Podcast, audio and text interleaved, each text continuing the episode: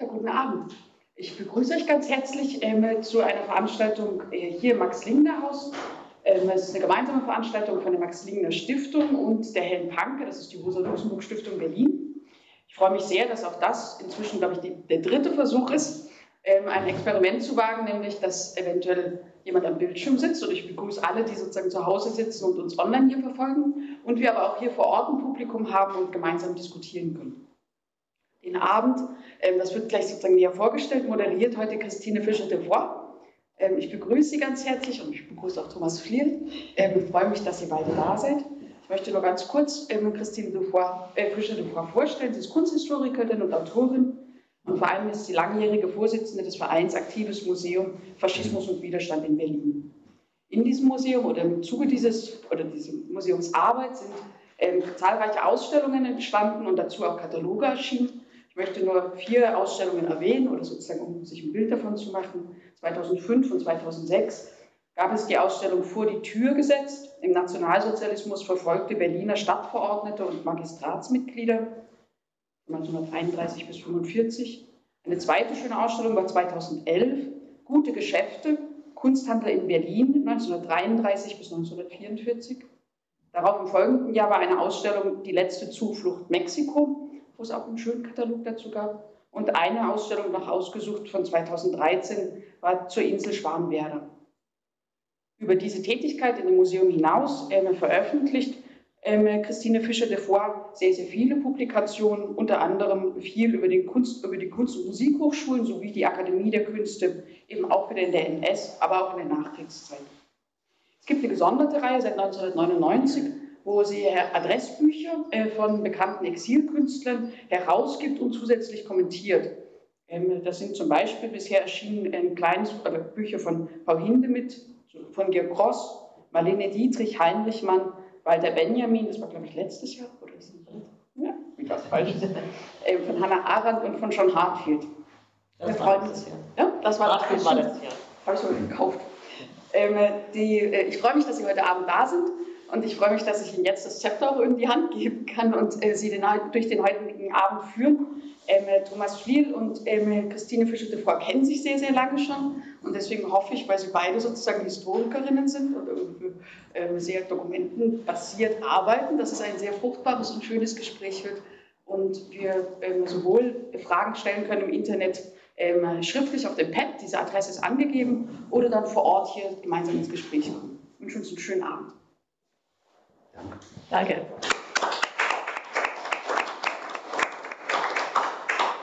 Ja, ich freue mich auch sehr, dass diese Veranstaltung heute stattfindet. Äh, Thomas Flehl hat mich angerufen vor ein paar Wochen und sagte, kannst du dir das nicht vorstellen, sollen wir das nicht machen? Und dann dachte ich erst, ah, mache ich das, mache ich das? Und mein Mann hat dann gesagt, du machst das. Und dann fiel mir ein, dass wir dieses Gespräch wieder ein, was wir hatten vor zwei Jahren oder so, oder noch länger, ich weiß nicht genau. Wir sind beide, wir pendeln beide zwischen Mecklenburg und Berlin hin und her mit verschiedenen Wohnsitzen. Und wir treffen uns ab und zu in der Regionalbahn 5, die Rostock mit Berlin verbindet. Und bei einem dieser letzten Begegnungen warst du gerade aus der Türkei zurückgekommen und hattest äh, lauter Schätze dabei und warst so erfüllt von dem, was du alles herausgefunden hattest, dass wir fast die ganze Fahrt über irgendwie zusammen auf deinen Laptop geguckt haben und du hast mir Bilder gezeigt und hast erzählt. Und das hat so Lust auch auf darauf gemacht, dieses Buch jetzt dann als fertiges Produkt äh, zu sehen, dass ich denke, es ist auch ein, wird ein Vergnügen für hoffentlich uns alle heute Abend. Es, wie ich das sehe, sind ja auch einige Schütteli-Hartz-IV-Experten hier, dass wir nachher ein spannendes Gespräch noch alle zusammenführen im zweiten Teil der Veranstaltung. Aber jetzt wollen wir uns erst noch ein bisschen miteinander unterhalten. Und ähm, ja, das, das, das Sichtbarste, Besondere an diesem Buch ist, dass es äh, so dick ist und dass, da, dass man sieht, dass da unendlich viel Arbeit drin steckt und äh, dass es, wie, wie, ich finde, ungeheuer sorgfältig gearbeitet ist. Also es gibt nicht ein Wort, nicht einen Begriff, nicht einen Ort, der, zu dem es keine Fußnote gibt. Und dafür danke ich Anne Fliel auch, die daran, so wie ich das im Vorwort gelesen habe, mit beteiligt gewesen ist. Also es ist wirklich unglaublich, wie jedes Detail, was in den Briefen, in den abgetippten Briefen vorkommt, irgendwann mit einer kleinen Anmerkung versehen ist. Und man kann sich vorstellen, wie viel Arbeit in diesem Projekt gesteckt hat. Und äh, meine erste Frage wäre eben, hast du dir das, konntest du dir das, als du angefangen hast damit, konntest du dir vorstellen, dass das so ein Mammutprojekt werden wird? Und wie lange hast du schlussendlich daran gearbeitet? Ich habe nochmal nachgeschaut zu dem Gespräch heute, wann ich in Radstadt gewesen bin, in dem Ferienhaus von mhm. Margarete Stülotzki, wohin mich die jetzigen Besitzer und Familienangehörigen der Familie Stransky eingeladen hatten. Mhm. Ähm, und das war 2013. Also im Jahre 2013 äh, besuchte ich in Österreich in Radstadt dieses Haus und auf meinen Drängen hin, ob es nicht noch irgendwelche äh, schriftlichen Zeugnisse von Margarete Stolowitzki in der Familie mhm. gibt, äh, haben sie dann gesucht und haben dann schließlich auf dem Dachboden, aber auch erst durch meine Nachfrage, diesen Schuhkarton gefunden. Und das ist natürlich für einen Historiker ein totaler Glücksfall, dass man bei einer schon scheinbar völlig ausgeforschten Person, mhm. bei so vielen Veröffentlichungen, bei so vielen ähm, Publikationen darüber und, und, und Positionen, die sich schon gefestigt haben, dass man jetzt so einen neuen Zuwachs hat. Und zwischen dem äh, Scannen und Abschreiben und dann dem späteren Kommentieren oder gerade der Türkei-Reise waren natürlich immer lange Phasen, wo auch ich anderes machte, mhm. weil es liegen blieb. Also es sind tatsächlich acht Jahre Arbeit äh, gewesen, das zu diesem Buch, zu diesem Buch geführt haben. Und das, ja, das war vorher sicher nicht abzusehen, also weil das natürlich, man stellt sich das vor, oder ich stelle mir das jetzt vor, dieses Bild, dass den Karton da findet und dass, dass dieser Briefwechsel so vollständig äh, oder wahrscheinlich relativ vollständig überliefert worden ist. Und das, also das bin ich neidisch auf dich, das hätte ich bestimmt auch gerne gemacht. Auch wenn ich natürlich viel weniger in diesen, in diesen Fragen viel weniger Expertin bin als du, wenn es um Architekturgeschichte geht. Ähm, aber vorab, bevor wir dann gleich äh, konkret mit, den, mit dem Buch sprechen, erinnere ich mich daran, dass wir eben auch äh, weil du gerade aus der Türkei kamst, wir auch dann eben über die Türkei gesprochen haben. Und äh, das Thema des Exils in der Türkei ist ja auch was, was eigentlich noch relativ wenig äh, publiziert und bearbeitet wurde. Wir haben vom Aktiven Museum dazu ja auch mal eine, eine Ausstellung gemacht und, äh, und man merkt, wir merkten dabei auch, dass obwohl in Berlin so viele Remigranten wie Reuter, Ernst Reuter oder Hindemith oder so wieder zurückgekehrt, Karl Ebert hier nach Berlin zurückgekommen sind, die von hier aus emigriert waren, dass dieses Thema, dass man auch in die Türkei hat emigrieren können und überleben können, dass das eigentlich hier äh, in Berlin oder insgesamt in Deutschland bisher immer noch wenig bearbeitet ist. Und äh, insofern ist es schön, auch über dein Buch einfach und über die Bilder und alles, was man da drin findet, einfach auch ein Gespür dafür zu bekommen, äh, was es mit diesem Exil äh, in der Türkei und dem Leben dort in, in einer ganz anderen Kultur eben aus sich hatte. Hast du, also was, was wir damals gemerkt haben, ist, dass, das ist nun schon wieder ein paar Jahre her, das ist, war vor Erdogan, dass diese Deutschen, die nach in die Türkei gekommen sind, da einen sehr hohen Respekt und Stellenwert hatten. Also unsere Ausstellung wurde, äh, noch bevor sie eröffnet wurde, kamen da schon Leute und haben irgendwie Sachen abgeschrieben von den Ausstellungstafeln und waren irgendwie total daran interessiert. Das ist aber eben zu einer Zeit gewesen, wo diese Reformbestrebungen äh, der Türkei, die Modernisierung der Türkei, zu der diese ganzen Experten ja eingeladen wurden, in die Türkei zu emigrieren, dass das noch einen hohen Stellenwert hatte. Und das hat sich vermutlich in den Jahren, die inzwischen sind und auch durch Herrn Erdogan verändert. Kannst du da was darüber erzählen? Wie hast du das wahrgenommen? Zunächst mal orientiere ich mich natürlich an den Ergebnissen anderer Kollegen und Kolleginnen. Äh, da sind jetzt auf diesem Gebiet, was die Architekturgeschichte und die Tätigkeit äh, Deutscher äh, in der Türkei angeht, vor allem Bernd Nikolai und äh, Burcu Dugamaci zu nennen, die entweder in Bern oder in München äh, tätig sind, an den Universitäten und da wichtige Arbeiten geleistet haben. Und ähm, gewisserweise war der Briefwechsel natürlich eine enorme Quelle, um viele Fragen neu zu stellen. Äh, es gibt da auch durchaus ähm, pikante ähm, Dinge oder, oder relevante Dinge, die etwa das, die Tätigkeit von Robert Vorhölzer und dessen, dessen Ausweisung äh, quasi in der Kriminalgeschichte, mhm. äh, ähm, der, der, er kam ja eher aus der deutschen, also das Exil in der Türkei war natürlich gespalten. Wir reden ja über die Nazizeit, ja. also die Migration zur Nazizeit und in der Zeit äh, gab es natürlich eine Kolonie A, Das waren die mit der, mit der Nazi-Botschaft verbunden. Die kamen mit auf Geheiß und Empfehlung äh, des Deutschen Reiches und der Nazi-Behörden. Und alle Ausländer wurden auch von diesen überwacht. Äh, und äh, der türkische Staat versuchte seine Neutralitätsposition zu wahren. Einerseits ganz gute Kontakte zu Deutschland zu haben, andererseits aber natürlich auch viele jüdische und andere äh, ähm, Immigranten aufzunehmen oder traditionell enge Beziehungen, die zu Frankreich oder England äh, bestanden, weiterzuführen, äh, sodass also da eine sehr ambivalente Situation war.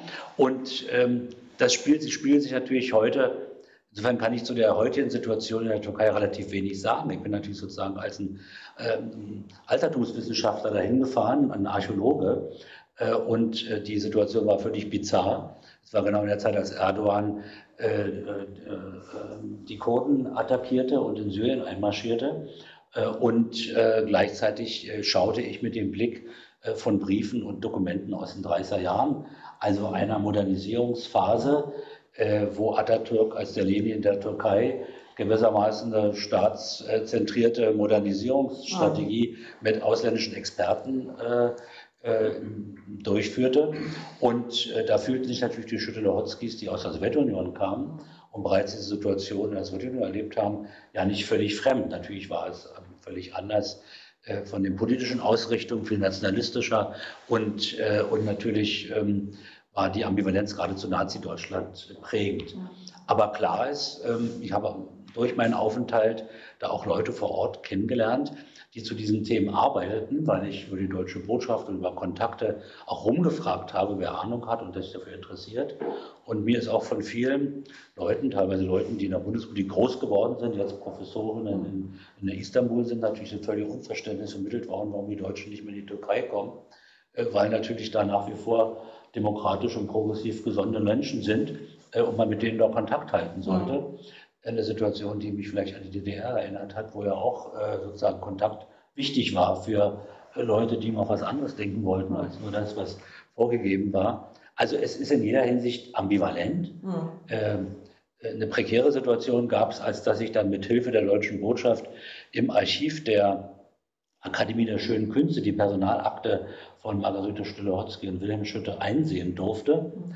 Und da ich natürlich kein Türkisch kann und mir das Durchlesen der Akte nicht viel bringt, ich sofort mein Handy rausnahm und die natürlich vollständig kopierte, äh, um anschließend die dann über Google-Transfer oder mit Hilfe von Übersetzerinnen und Übersetzern irgendwie mir zugänglich zu machen. Am zweiten Tag fiel das dann irgendwann auf und mir wurde es dann untersagt. Glücklicherweise ist dann also nicht das, was ich schon aufgezeichnet hatte, äh, konfisziert worden. Also dadurch ähm, sah man, dass es schwierig ist. Andererseits habe ich total gute Unterstützung vom Generalkonsulat, von der deutschen Botschaft gefunden, weil das, die suchen ja auch Themen, die auch mit der türkischen Gesellschaft auch verhandelbar sind, auch offiziell. Und das sind natürlich die deutsch-türkischen Beziehungen dieser Zeit, sind ein weiterhin existierendes Kapital. Die werden natürlich unterschiedlich gedeutet, klar.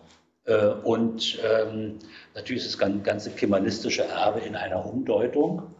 Und äh, wir würden es ja wahrscheinlich auch, so wie die sowjetische Industrialisierung, ja auch nicht linear, nur unkritisch sehen. Aber natürlich sehen wir es ganz anders als äh, aus der Fraktion autoritärer Regime wie ja. Erdogan. Klar.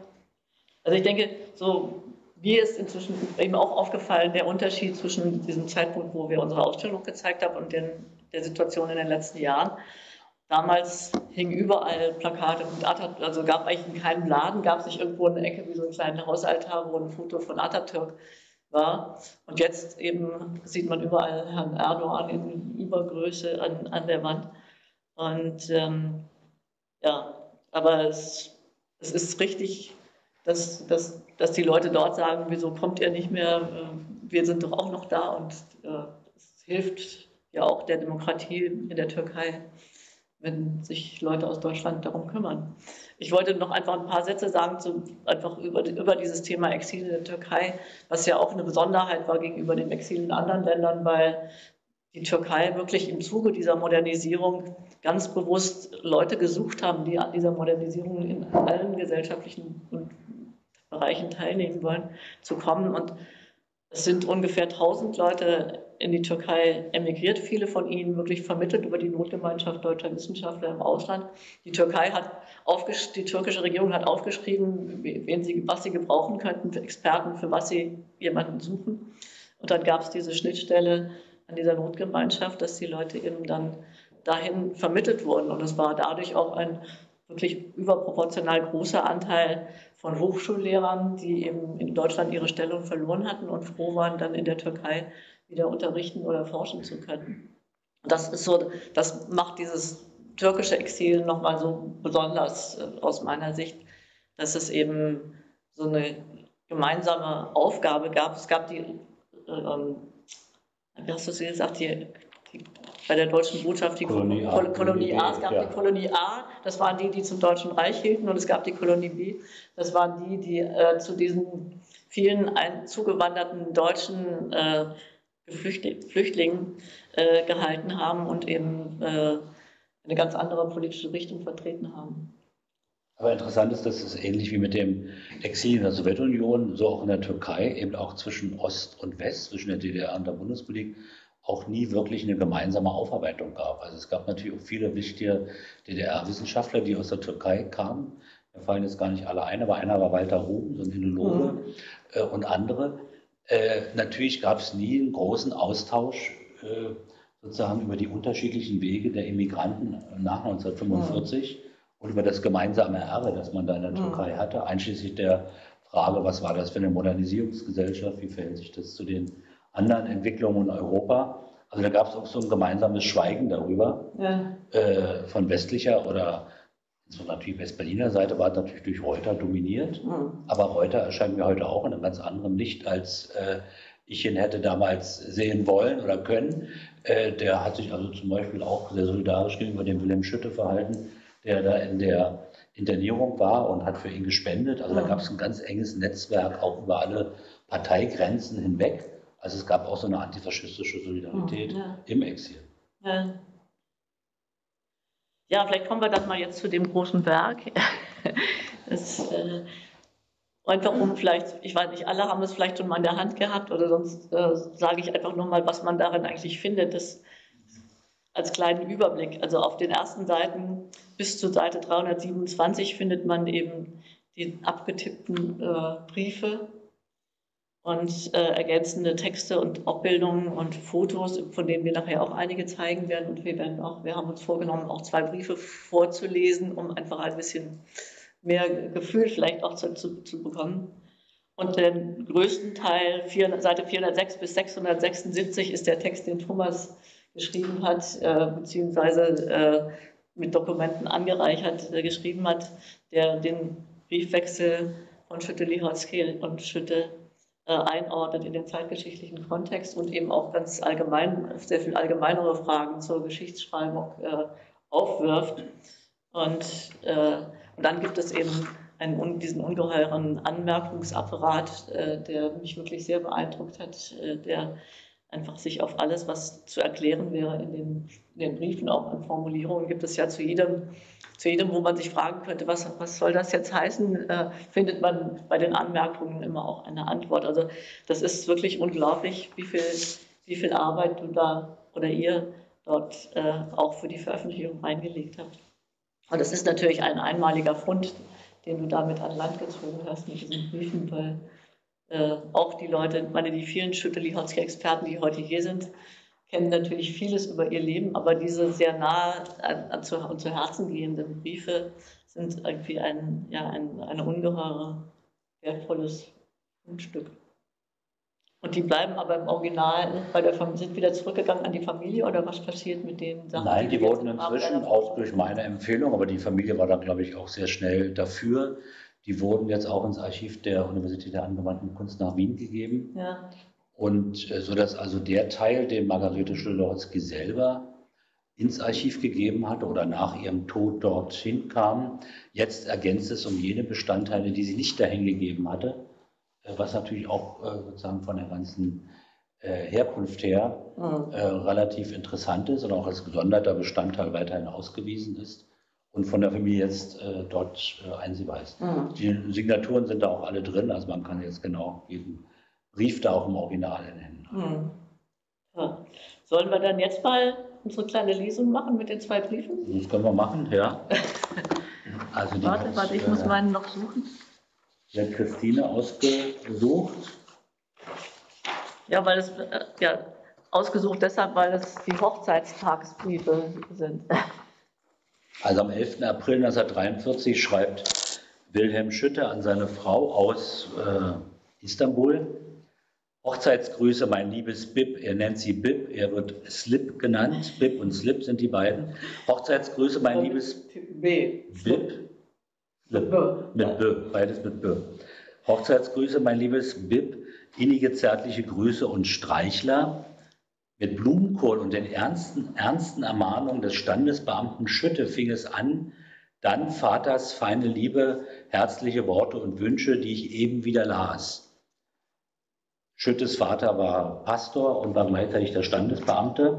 Äh, sie haben erst standesbeamtlich am 12. April und dann am 13. April, was immer der Hochzeitstag ist, kirchlich beim Vater äh, geheiratet. Mit Blumenkohl und den ernsten Ermahnungen des Standesbeamten Schütte fing es an, dann Vaters feine Liebe und herzliche Worte und Wünsche, die ich eben wieder las. Und die herrlichen Tage am Gardasee, die Hochzeitsreise und die vielen, vielen schönen Tage und Wochen und Jahre, die darauf folgten, wenn wieder Frieden ist und wir wieder zusammen sein können, dann gehen wir nochmal zusammen an den Gardasee nach Torbole und nach Malkesine. Du musst inzwischen alles tun, um dir deine Gesundheit und deine Kräfte zu erhalten, deine Freizeit ganz zum Ausruhen, zum Erholen auszunutzen. Und alle deine Gedanken sollen dir dazu helfen, dich frisch und stark zu erhalten. Du brauchst dir gar keine Sorgen um mich oder um Mutter oder um irgendeinen von uns machen. Seine Mutter, Elisabeth Schütte wohnte viele Jahre äh, in Istanbul, in der Zeit, als Margarete in Haft war. Es geht mir gut, ich kann ganz unbehelligt und normal meine Arbeit fortsetzen. Natürlich ist es jetzt nur leer, keine Bautätigkeit. Denn auch hier im neutralen Land macht sich der Krieg ringsum durch Verknappung der Importmaterialien, durch starke Preiserhöhung im Baugewerbe und durch fast völlige Einstellung der Bautätigkeit bemerkbar. Mutter hofft ja, dir bald selbst erzählen zu können. Sie fuhr dann von, von Istanbul äh, ins Reich zurück und besuchte sie auch mehrfach. Eben segelte im Nordsturm der erste Storch am Fenster vorbei. Dann ist der Frühling also endgültig da, wenn es auch noch recht aprilmäßig zwischen Sonnentagen und Patschwetter wechselt. Wir wollen für die Sommerferien vielleicht mit einer befreundeten Familie zusammen ein Haus mieten auf einer der Inseln im Amara-Meer. Das musst du dir auch für später aufheben, zur Erholung nach all dem, was du jetzt erleben musst. Das geht alles vorüber. Du hast mir so viel Glück geschenkt und wir haben das Wissen, dass wir uns gegenseitig haben. Lass dich fest umarmen, mein liebes Bib, von deinem Slip.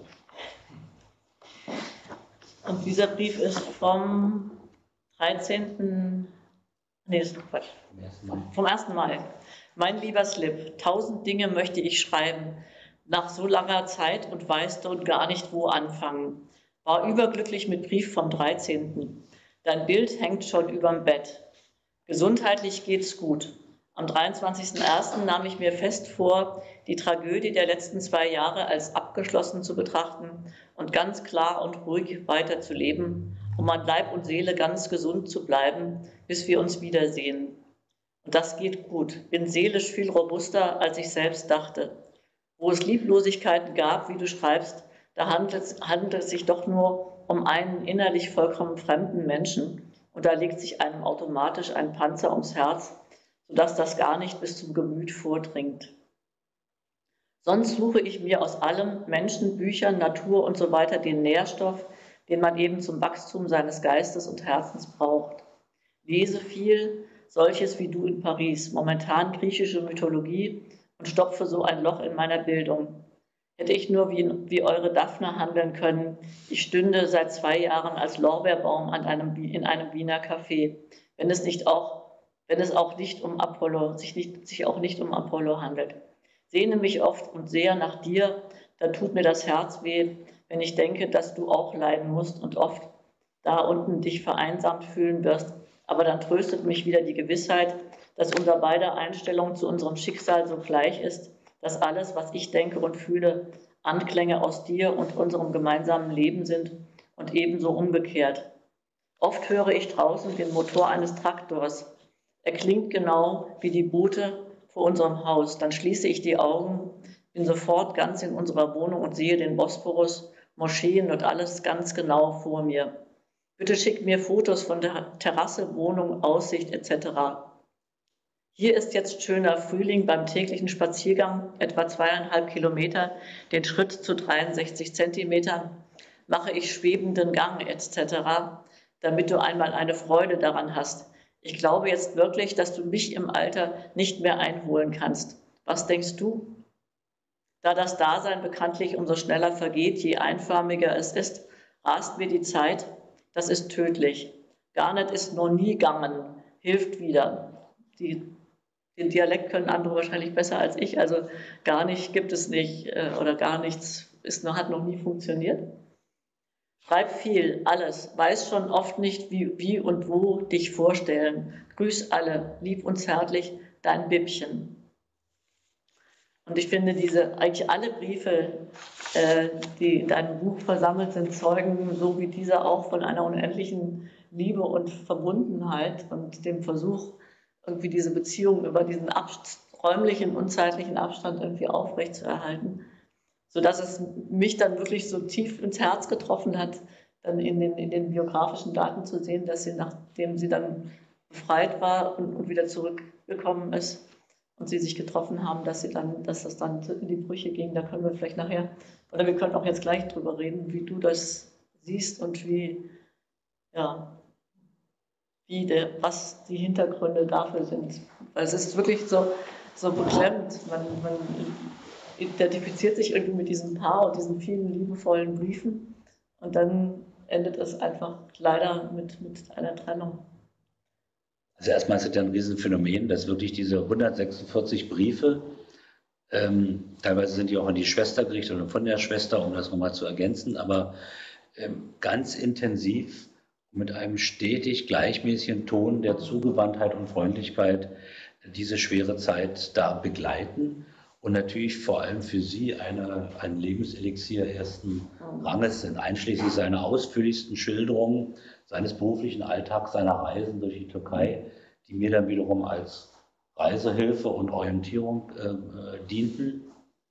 Und es ist wirklich bemerkenswert, also kulturhistorisch, glaube ich, einmalig, äh, welche Schrift- und Briefkultur da existierte und welche, welche humanistische Bildung und welche äh, auch natürlich Andeutungen äh, da aktualisiert werden können, um sich geistig äh, in Verbundenheit zu setzen und damit Kräfte zu mobilisieren.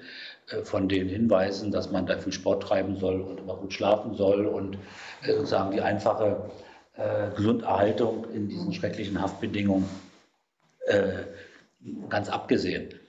Da muss man natürlich wissen, dass diese 146 Briefe, dass die alle durch die Auslandszensur aller Mächte gingen dass die alle kontrolliert waren. Das ist also sozusagen gar kein, gar kein Briefwechsel, der, der äh, unabhängig davon äh, gedeutet werden kann, sodass viele der Andeutungen schwer zu entziffern waren, aber eben auch die äh, Verschlüsselung äh, provozierten, sodass dann in so viele Anmerkungen, ich weiß noch nicht, ob ich alles oder wir alles richtig gedeutet haben, aber zumindest erstmal ein Angebot gemacht werden äh, konnte, sodass also bestimmte Motive sich auch aufgreifen.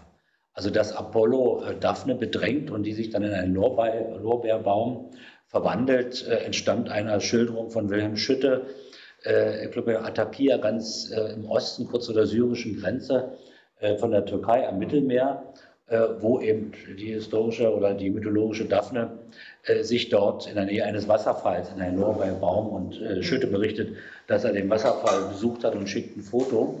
Und ähm, und der Lorbeerbaum in dem Wiener Café war natürlich das Wiener Café, in dem sie verhaftet wurde. Und statt Opol, der ein anderer war, nämlich der, äh, der Spitzel oder die Gestapo, hätte sie lieber jetzt einem Lorbeer, äh, als Lorbeerbaum im Wiener Café. Also solche Andeutungen kommen natürlich alle mit dazu, äh, die man versuchen muss zu entschlüsseln. Zu entschlüsseln.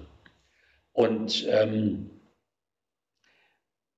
warum das auseinanderging, hängt natürlich mit vielen Punkten zusammen. Ich kann das auch gar nicht abschließend erklären. Ja. Äh, es gibt auch keine schlüssige ja. Erklärung. Wir können das auch später. Dachte schon, wir können, wir sind, lass uns erstmal noch bei, ja, den, bei den liebenden, liebevollen Briefen äh, bleiben. Und vielleicht auch nochmal jetzt einschieben, die, ein paar biografische Daten, wie es überhaupt dazu kommt, dass sie in Wien im Gefängnis ist und äh, die Briefe schreibt und er ist in Istanbul. Also vielleicht musst, könntest du das nochmal ein bisschen schnell erzählen. Nicht schnell, sondern wir haben Zeit. Also die beiden sind Teil der Mannschaft, die mit Ernst May 1930 im Oktober in die Sowjetunion geht und äh, dort äh, im Auftrage der Unionsregierung beim Bau äh, neuer Wohnstädte, bei neu zu erschließenden Industrie, äh, Rohstoffen und Industriestädten tätig sind. Magnitogorsk, Westsibirien, Donbass, ähm, äh, bis zu 20 Städte identifiziert. Also Ernst May ist eigentlich mein, mein, mein, mein, mein Hauptthema und dadurch kam ich auch auf Margarete und Wilhelm Schütte.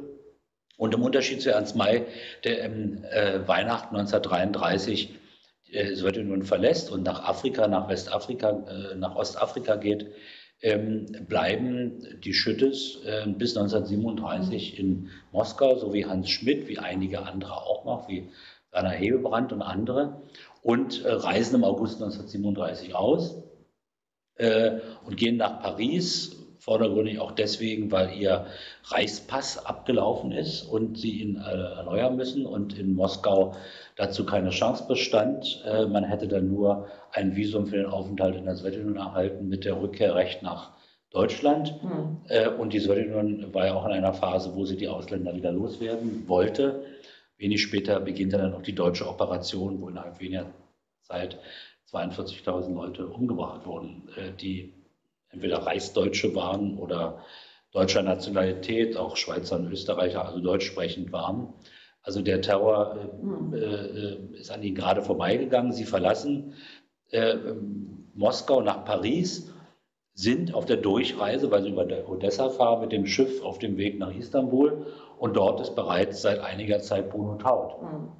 Bruno Taut, der aus Japan, aus dem Exil kommt, nochmal durch die Sowjetunion fährt, wahrscheinlich 1936 auch die Schüttes in Moskau auch getroffen hat und dann also in der Türkei eine interessante Aufgabe hat. Der war der Chef äh, des äh, Praxisbüros, also des Projektierungsbüros des Unterrichtsministeriums und gleichzeitig Chef der Architektenausbildung an der Akademie der Schönen Künste in Istanbul. Mhm. Und die kommen also da im äh, Sommer, Herbst 1937 vorbei und Taut sagt, bleibt doch hier. Die kannten sich natürlich von früher, äh, waren eng verbunden, auch vor allem durch die Arbeit von ihm, weil er viel Schulbauten gemacht hat und äh, Taut ja auch äh, die äh, Karl-Marx-Schule in Berlin äh, geplant hatte und so weiter, mit Fritz Kasen zusammen, der Reformpädagogen. Und ähm, sie wollen aber weiterfahren. Und sie gehen also dann nach Paris und äh, es gelingt ihnen dann schließlich, aber erst im Februar, März 1938 den deutschen Pass zu bekommen. Äh, und äh, sie, er hat zwischendurch Arbeit bei einem französischen Architekten und sie überlegen, ob sie nicht nach England weitergehen. Das war das ursprüngliche Ziel äh, und erkundigen sich dann nach Arbeit. Das ist aber auch schwierig. Inzwischen findet der sogenannte Anschluss statt, also die Okkupation oder wie auch immer Österreichs. Und damit beginnt sozusagen natürlich auch die Ausreisewelle und die Arbeitsmigration aus Österreich, vor allem auch äh, der jüdischen Architektinnen und Architekten. Und sie entschließen sich dann schließlich nach Paris zurückzugehen und das zwischenzeitlich erneuerte Angebot von Bruno Taut anzunehmen, sodass sie also dann im August, September 1938 nach Istanbul gehen äh, und dort äh, beide in diesem Tatbikat, also diesem Praxisbüro von Bruno Taut, tätig sind und für die Schul- und Kinderanstalten des Unterrichtsministeriums projektieren sollen. Und das große Drama für die beiden ist, dass Bruno Taut am 24. Dezember 1938 bei einem Asthmaanfall äh, verstirbt äh, und dass damit der Schutzpatron und der, äh, ihr Chef gewissermaßen nicht mehr vorhanden ist. Und, ähm, und die Situation ändert sich daraufhin eben dramatisch. Und ähnlich wie bei meinen Forschungen über die Arbeit von Margarete und Wilhelm Schütte, Lihotzky in Moskau, musste ich mit Erstaunen feststellen, dass deren Arbeitsverträge und Arbeitssituationen bisher in der Forschung noch nie eine Rolle spielten. Äh, und äh, ebenso war es eben auch in der Türkei. Die Verträge sind eigentlich alle da, entweder in, in Wien oder eben äh, auch in Istanbul in der Akademie der schönen Künste. Und es stellt sich heraus, dass Margarete Stühle-Hotzky als erste gekündigt wird, nämlich im Juni 1939 und im Grunde seit Juni 1939 beschäftigungslos ist. Und er kann nochmal seine, ähm, seine Anstellung bis 1939 in der ursprünglichen Position verlängern und wechselt dann äh, quasi in die Architekturabteilung äh, der Akademie der Schönen Künste. Diese Doppelposition zwischen diesem Projektierungsbüro des Unterrichtsministeriums, was ja in Ankara residiert, und der Akademie der Schönen Künste in Istanbul wird dann aufgehoben. Also das, was mit ECRI und anderen vorher schon existiert, Taut übernommen hat, hört dann auf. Und dann kommt eben Robert Vorhölzer, äh, äh, ein äh, deutscher, durchaus auch modern, konservativ, vielleicht modern arbeitender Architekt, den Wilhelm Schütte schon aus der Postbauschule in München kennt, wo er, wo er Assistent war, äh, nach, äh, nach Istanbul. Und die beiden sind sich spinnefeind von Anfang an. Er als der von äh, über die Nazi-Institution dorthin geschickte, er als der internationale als, äh, Experte, letztlich als der Antifaschist, wie sich ja später mal herausstellen wird, äh, noch äh, tatkräftiger. Und ähm, so dass also er da mal nur geduldete einjährige Verträge bekommt. Ähm, und Margarete Schütte-Hotzky und Wilhelm Schütte schließen sich dann schließlich ähm, einer an äh, in Istanbul gebildeten Exilorganisation der KPÖ an, äh, und zwar äh, in dem Büro von Clemens Holzmeister, ein wichtiger, traditioneller, im Staatsauftrag der Türkei tätiger Architekt, der da also Ministerien, Parlament und alles Mögliche gebaut hat. Und dort wird so eine kommunistische Zelle gebildet, mehr ein informeller Zusammenhang, aber mit Kontakten nach Moskau und auch ins Inland, also illegale Arbeit nach Österreich. Und Margarete Schlöder-Hotzky übernimmt dann schließlich, also die ganze Gruppe wird von Herbert Eichholzer, ein wichtiger äh, österreichischer Architekt und Widerstandskämpfer, der später hingerichtet wird, initiiert und sie erklärt sich dann bereit, zu Weihnachten, kurz vor Jahresende 1940, eine Kurierfahrt nach Wien zu machen. Wie sich jetzt den Brief und anderen Dokumenten entnehmen lässt, war Wilhelm Schütte eher dagegen. Ja. Äh, sie hat wahrscheinlich ihre Möglichkeiten auch überschätzt. Sie hat in ihren Erinnerungen äh, immer davon gesprochen, dass sie ja eine feine Dame mit gutem Pelz, noch aus Moskauer Zeiten war und einen Hut mit Federschmuck hatte und ähm, also als von der ganzen bürgerlichen Ambiente äh, da nicht als kommunistische Infiltrantin äh, hätte auffallen können.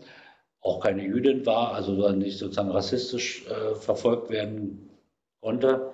Aber es gab eben in der KPO-Organisation einen, ähm, einen Spitzel, einen Gestapo-Spitzel, sodass also sozusagen alle diese Schritte von vornherein bekannt waren. Die warteten richtig auf sie.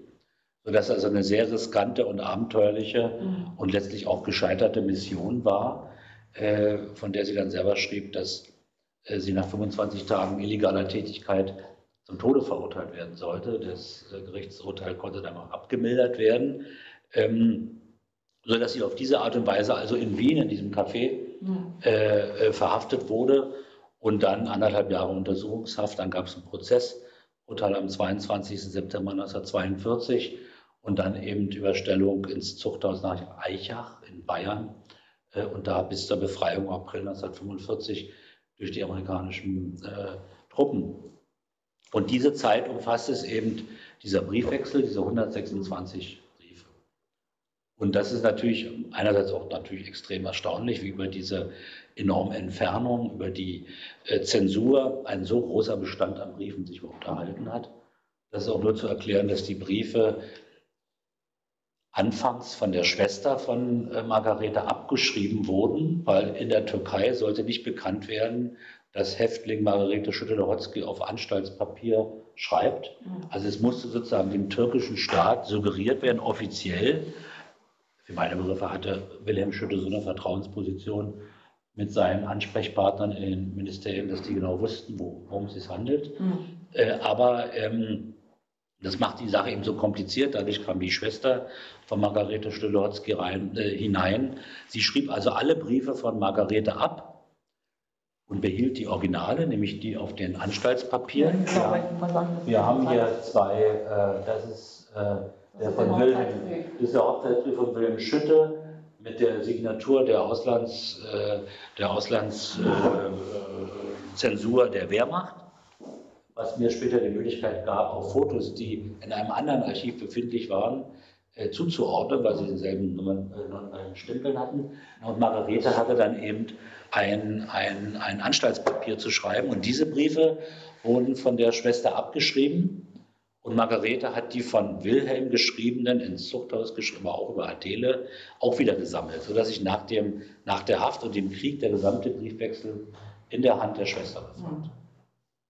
Das hat sozusagen auch nur die Überlieferung ja. erklärt und die Geschlossenheit des Bestandes. Ja. Und Margarete hat ja dann später, was für mich natürlich eine wichtige Frage war, kann man jetzt Briefe herausgeben?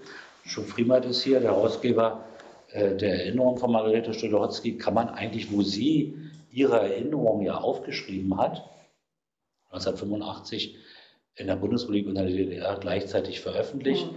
kann man jetzt eigentlich Briefe, die sich aufgefunden haben, über diese Zeit veröffentlichen? Ähm, ich denke ja. Äh, die Erben haben das, die Erben haben das äh, ermöglicht und auch so gewollt. Und äh, der Erkenntnisgewinn ist natürlich enorm, äh, weil die äh, Texte sich natürlich gegenseitig erläutern. Also ohne ihre Erinnerung hätte ich viele ihrer Briefe gar nicht deuten können. Und vieles in der Erinnerung stellt sich natürlich durch die Lektüre der Briefe und die Recherchen im Hintergrund äh, als äh, anders dar oder jedenfalls relativieren sich. Man stellt, setzt sie in Relation. Und äh, so dass also mein Nachwort natürlich in, in vielen Teilen nicht nur die Realgeschichte, sondern auch die Rezeptionsgeschichte umfassen musste.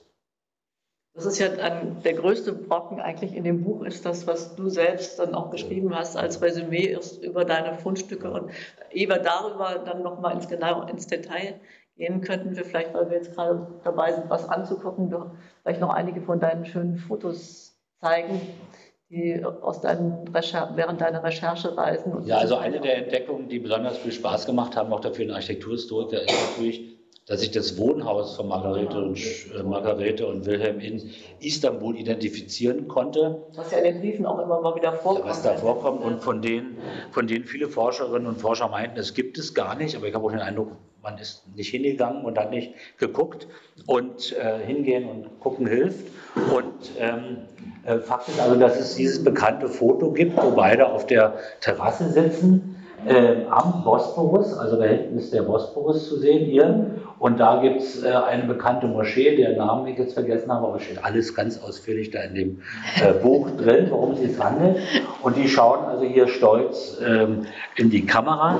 Und äh, nun war immer die Frage, na, wo ist denn das eigentlich? Was ist das für ein Haus? Was ist das für eine Wohnung? Und ähm, äh, man sieht also die Situation, worum es sich handelt, der Bosporus der Taximplatz hier oben, das war ein altes Wasserdepot äh, äh, am höchsten Punkt, wo also eine, eine, Zisterne war und wo die Wasserversorgung herkam und wo die kaiserliche Botschaft Deutschlands, äh, ja, also Osmanisches Reich und Deutsches Reich, äh, also in den, weiß ich nicht, 80er Jahren oder irgendwas diesen, äh, diese Botschaft hingesetzt, heute das Generalkonsulat. Und das ist sozusagen der Taximberg, der und das ist äh, hier der Rest, äh, später wird es dann umgebaut zu der Kunsthochschule, der Akademie der Schönen Künste. Und die Schüttes wohnten hier auf halber Höhe, zweite, zweite, zweite Straße, Parallelstraße, hier drüben etwa. Und ähm, äh, das ist das Wohnhaus, äh, was ich da gefunden habe. Inzwischen aufgestockt äh, und mit einem Seitenbau. Es stand früher frei.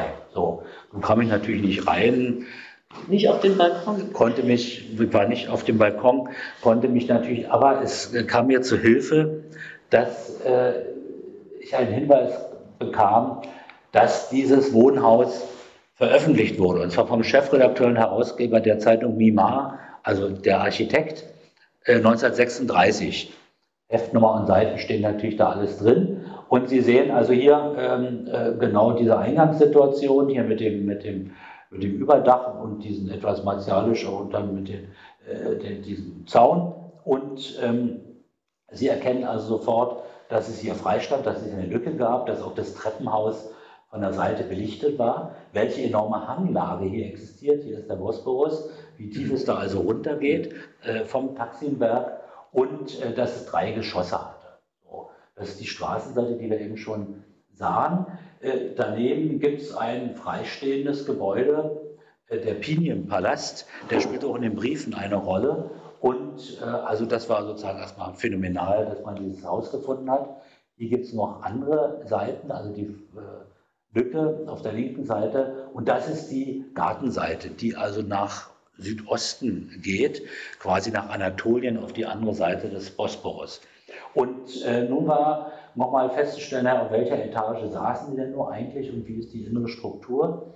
Und das Tolle ist, dass es eben auch einen Grundriss gibt, den ist vielleicht nochmal größer. Und ähm, in, dieser, äh, in dieser Zeitschrift und dass der nach ähm, Südwesten gerichtete Blick dann schließlich über das Goldene Horn, also auf die Hauptinsel führten, wo sozusagen früher Istanbul, also die äh, byzantinischen äh, Hauptkathedralen wie Hagia Sophia sind, also sozusagen in Sichtweise. Es ist ein europäisch geprägter Stadtteil und äh, also äh, ganz wunderbar natürlich. Und ähm, schließlich sieht man auch äh, den Eingang äh, jetzt rückblickend, das ist das Treppenhaus, es geht da so merkwürdige Schritte runter. Genau das wird dann auch in den Briefen und in anderen Briefen beschrieben. Und äh, das ist der Blick aus diesem Eckzimmer. Wir sehen nachher noch Fotos mit dem historischen Personal. Und hier ein, äh, dieser Doppel, dieses Doppelzimmer mit der aufzuschiebenden Tür, die aber bei den Schüttes äh, getrennt war. Und ähm, hier nochmal also so ein, ein Grundriss. Also es ist eine großbürgerliche, äh, sehr komfortable Wohnung äh, Eingangsbereich fünf Stufen runter. Und der Witz war, sie wohnten im Zuterrain. Also es gab noch eine, es gab noch eine äh, Etage darunter, wo der Hausmeister Capici wohnte, aber ähm, sie wohnten unten. Und obwohl sie unten wohnten, hatten sie diesen freien Blick auf der Höhe des Minaretts. Man sieht also, welcher Geländesprung da existiert. Man kommt dann hier rein, da gibt es einen Flur, da gibt es hier einen Küchenbereich, natürlich für das Wirken von Hausangestellten, die die auch immer hatten äh, noch in der Zeit, also auch beide verdient haben, äh, durchaus. Äh, eine Olga, weil entweder mussten sie Französisch oder Russisch sprechen, weil Türkisch ging nicht, also es war eine Olga. Und äh, dann gab es hier dieses Doppelzimmer, äh, der kleine Salon, Badezimmer, Schlafzimmer.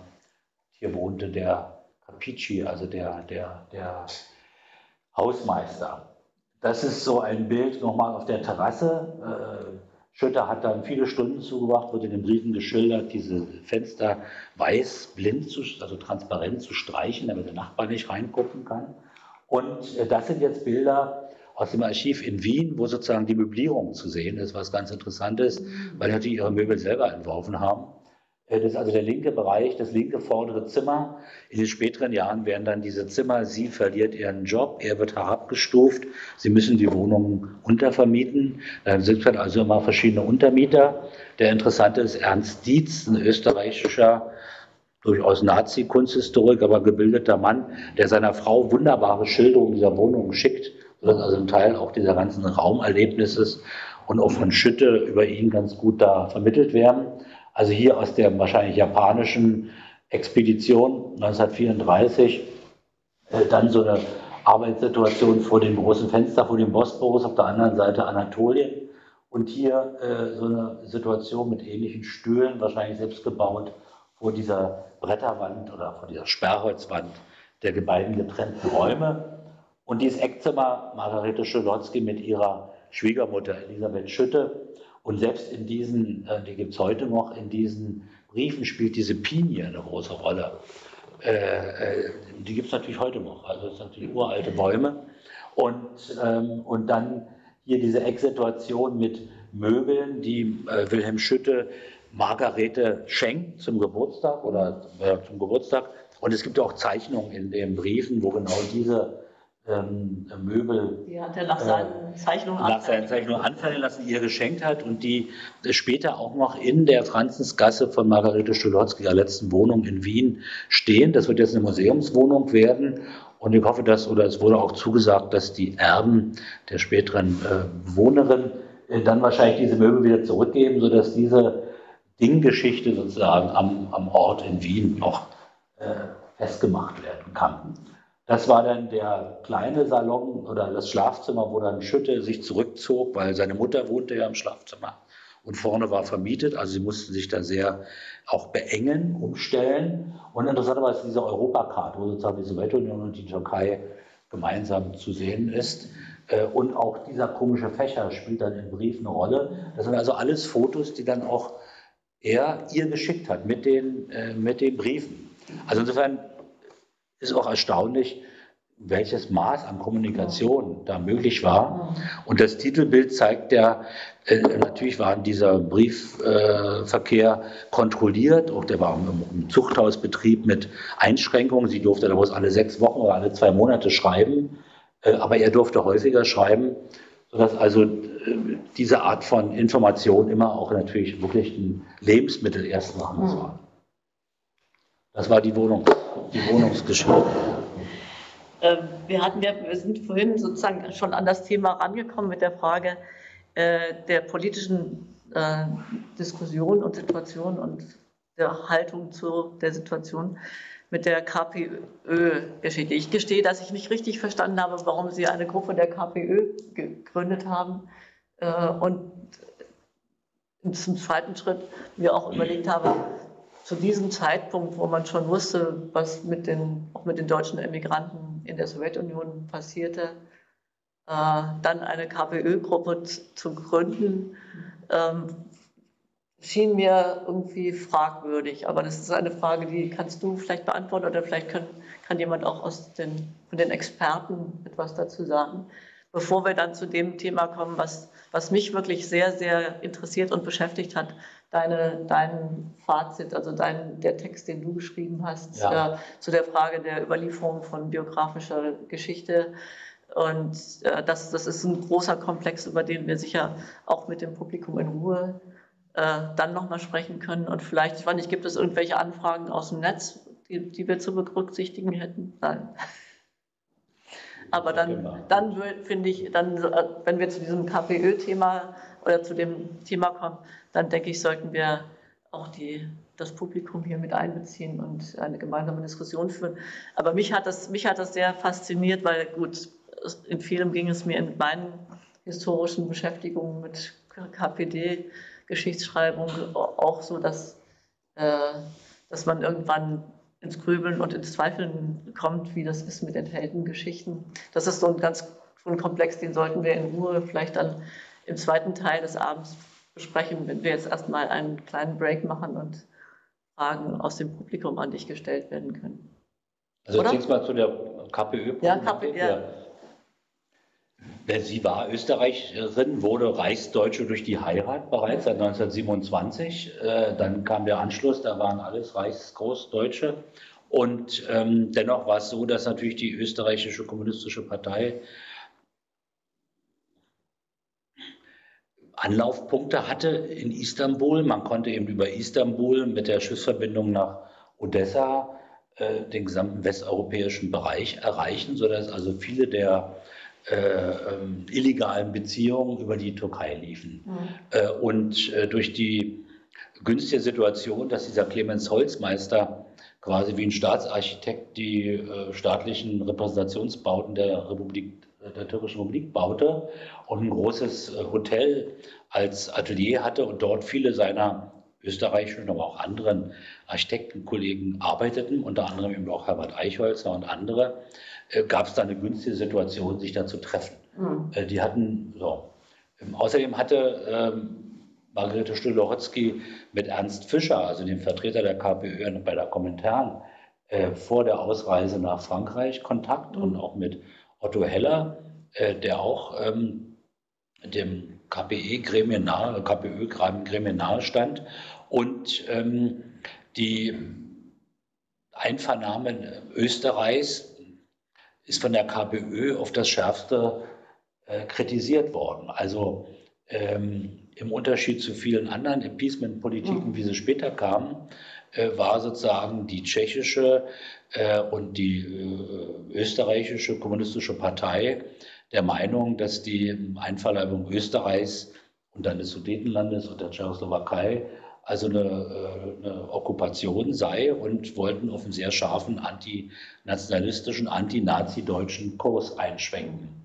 Äh, und erst im Hinblick auf die äh, Frage des Nichtangriffspaktes und ähnliches sind sie dann auch auf Linie gebracht worden, aber es gab eine relativ militante republikanische Haltung der KPÖ. Mhm. Im Unterschied der, zu den Sozialdemokraten, die sich damals revolutionäre Sozialisten nannten Österreichs, und die dann äh, von ähm, England aus operierten, die meinten, naja, der Weg, ähm, also die, die Begradigung der kleindeutschen Lösung, die ja Marx und Engels schon angegriffen hatten, äh, sei eigentlich nicht das Hauptproblem. Das Problem ist eben die Bekämpfung des Narzissmus, aber eigentlich nicht die nationale Frage mhm. Österreichs. Also da differierten die und ganz offenbar hatten sie da in der Nationalitätenpolitik der Zeit, die ja das heute ja auch diskutiert wurde, in der Zeit, als sie da waren, ab 35, nach dem siebten Weltkongress durchaus ein Anknüpfungspunkt zu sagen, ja, wir engagieren uns eher für Österreich. Also es gab auch mehr Österreicher militanter Art als Deutsche, obwohl die immer mit Deutschen zusammenarbeiteten. Es war ja dann auch so, dass der Bereich Österreich Teil der deutschen Sektion bei der Kommentaren wurde. Also die ganzen Einvernahmen Hitlers wurden dann quasi in der Kommentaren alle nochmal gespiegelt. Also es ist alles nicht so ganz einfach. Fakt ist jedenfalls, dass äh, durch den überzeugenden Auftritt von Herbert Eichholzer, der im Blender Kommunikator und ähm, überzeugender Mensch gewesen sein muss, Margarete voll entflammte und sie sich also dieser informellen Gruppe anschlossen und sie dann auch relativ bald mitteilte, sie würde auch Kurierfahrten übernehmen. Mhm. Eben mit dieser Fehleinschätzung, man könne ihnen ja nichts. Auch ähm, Wilhelm Schütte und Sie haben sich bei der deutschen Botschaft quasi als internationale Experten erklärt. Sie waren in der Sowjetunion, jetzt sind sie in der Türkei. Mhm. Sie sind in keiner Partei und sie sind keine Immigranten, sie sind Experten. Und die haben natürlich versucht, den äh, deutschen Behörden einzureden, aber die haben natürlich sofort misstrauisch, ich kann nachher mal Dokumente zeigen, sofort misstrauisch drauf geguckt und die haben natürlich genau gescannt, äh, welchen Hintergrund die haben. Mhm. Und dann hatten sie vergessen anzugeben, dass sie auch in Moskau waren. Dann wussten sie natürlich, also es war von Anfang an relativ prekär. Und das sie den Wunsch hatten, am Widerstandskampf teilzuhaben, kann man ja irgendwie verstehen. Ähm, sie konnten ja nicht wissen, dass es da ein Gestapo-Spitzel in der Organisation gab. Und die große Weltpolitik war auch vielleicht schwer zu überschauen. Aber Wilhelm Schütte hatte eigentlich Margarete Schütte abgeraten von der Reise. Und ähm, sie hat es trotzdem gemacht und äh, sie hat die Konsequenzen ja auch in aller nur denkbaren Form übernommen. Was mich nur gewundert hat, äh, ist, dass eigentlich zu diesem Zeitpunkt in den, in den anderen Exilländern oder in, in, in der Widerstandsbewegung selbst auch alles eher auf ein breites Bündnis ausgerichtet war mit, mit Leuten aus allen möglichen politischen Richtungen, die sich aber einig waren, dass sie die Nazis bekämpfen wollen oder dass sie eben im Exil sind und irgendwie gemeinsam äh, überleben wollen, um Demokratie wieder aufbauen zu können, wenn sie wieder aus dem Exil nach Deutschland zurückkommen können. Und dann eine KPÖ-Gruppe zu gründen, schien mir irgendwie so, schien mir einfach irgendwie so ein bisschen so ein Anachronismus. Also das heißt ja dann, sie waren auch, die war wirklich nur für KPÖ-Mitglieder offen. Es war kein, kein Bündnis zu anderen politischen Organisationen, die es doch wahrscheinlich auch die gab. Auch Kontakte zu der illegalen türkischen kommunistischen ja. Partei. Ja. Und sie, äh, da waren auch Deutsche mit dabei, ja. Äh, wie, die, wie die Frau Burkhardt zum Beispiel und andere. Also so abgeschottet war das nicht, das war schon, aber es war sehr stark österreichisch geprägt und die hatten den Direktkontakt eben auch äh, zum Parteivorsitzenden. Äh, und äh, das ist ja Teil auch dieses Dokuments, was ich da jetzt mit veröffentlichen konnte, wo Wilhelm Schütte quasi äh, die KPÖ-Gruppe dann nach dem Weggang von Margarete Schütte-Lohotzky leitete. Mhm. Und das sind auch sozusagen völlig neue Erkenntnisse über den Stellenwert von Wilhelm Schütte in diesem Widerstandszusammenhängen. Man muss aber auch sagen, weil die Situation so prekär war, dass beide eigentlich gar keine Zukunft in der Türkei hatten, weil beide ja gekündigt waren. Ähm, nur weil der Vorhälter dann der Spionage für die Deutschen bezichtigt wurde und ausgewiesen wurde, eröffnete sich für Wilhelm Schütte wieder die Chance, selber als Architekturlehrer an der Akademie zu bleiben. Wobei ich jetzt nicht die Hintergründe der tatsächlichen Ausweisung und welche Geheimdienstgeschichten dahinter stehen, äh, nicht rekonstruieren kann. Aber Fakt ist, dass eigentlich beide nach Deutschland zurück wollten. Also im Grunde war ja Engagement in, äh, in der Türkei beendet. Und wenn nicht der äh, Vorhölzer, Robert Vorhölzer gestolpert wäre über diese Affäre. Er hätte zu viel Luftaufnahmen in seinen Unterricht einbezogen. Und er wurde jedenfalls der Spionage bezichtigt und kurzzeitig verhaftet. Und dann hat Franz von Papen, der war der deutsche Botschafter dort, da irgendwie begradigt. Und dann hat er demissioniert und konnte ausreisen. Und dann war auch immer das Problem, da wir sollen die Architekturausbildung machen. Und dann wurde wieder Wilhelm Schütte beschäftigt. Und auf der Basis sehr prekärer, immer nur jährlicher, jährlich verlängerter Verträge ist er dann bis 1944 im Dienst gewesen und musste dann dennoch in die, in, in die Internierung als Ausländer. Und äh, aber meine These ist, dass äh, die Abstimmung nach Berlin zu gehen, natürlich ohne Rücksprache mit, den, mit der Kommunistischen Internationale, mit Moskau, auch Wien nicht denkbar. Nach Wien.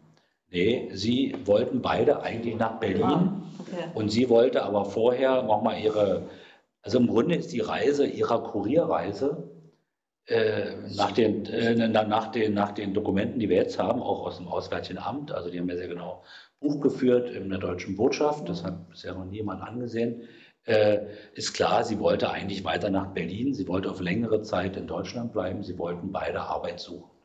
Und Wilhelm Schütte und Margarete Stühle-Hotzky hatten gute Kontakte äh, zu Walter äh, das ist aber einer der Kollegen, die aus Frankfurt nach Moskau mitgegangen waren. Und der war jetzt ein äh, Architekt bei der Deutschen Arbeitsfront. Und der Chefarchitekt der Deutschen Arbeitsfront, Julius Schulte-Frohlinde, auch kein ganz Unbekannter, war der Trauzeuge von Margarete Schütte-Lohotzky und Wilhelm Schütte, was auch bisher keiner wusste und sozusagen Studienkollege von Wilhelm Schütte, was eigentlich zeigt, wie, wie eng auch die beruflichen und fachlichen Kontakte waren äh, und ähm, wie sehr natürlich auch die Schüttes, vielleicht eben auch im Auftrag oder mit Rückendeckung von Moskau, Kontakte nach Deutschland für Arbeitsmöglichkeiten suchten äh, und ähm, eventuell auch da Widerstand geleistet hätten. Darüber will ich gar nicht spekulieren. Fakt ist jedenfalls, äh, dass nur durch die Affäre Vorhölzer Schütte weiter beschäftigt wurde.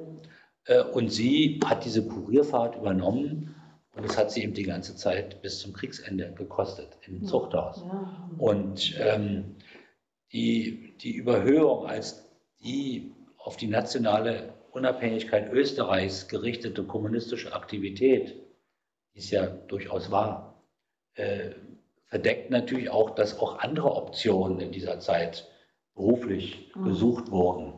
Äh, also es hätte durchaus sein können, dass sie eben 1940, Ende 1940 auch beide Richtung Deutschland gegangen wären, weil es ihr Schicksal nicht hätte sicherer machen, äh, sicherer gemacht hätte, äh, was aber eben äh, eine andere Wendung dann gefunden hat. Er blieb da, und war ja dann auch auf eigene Weise im Widerstand tätig. Mhm.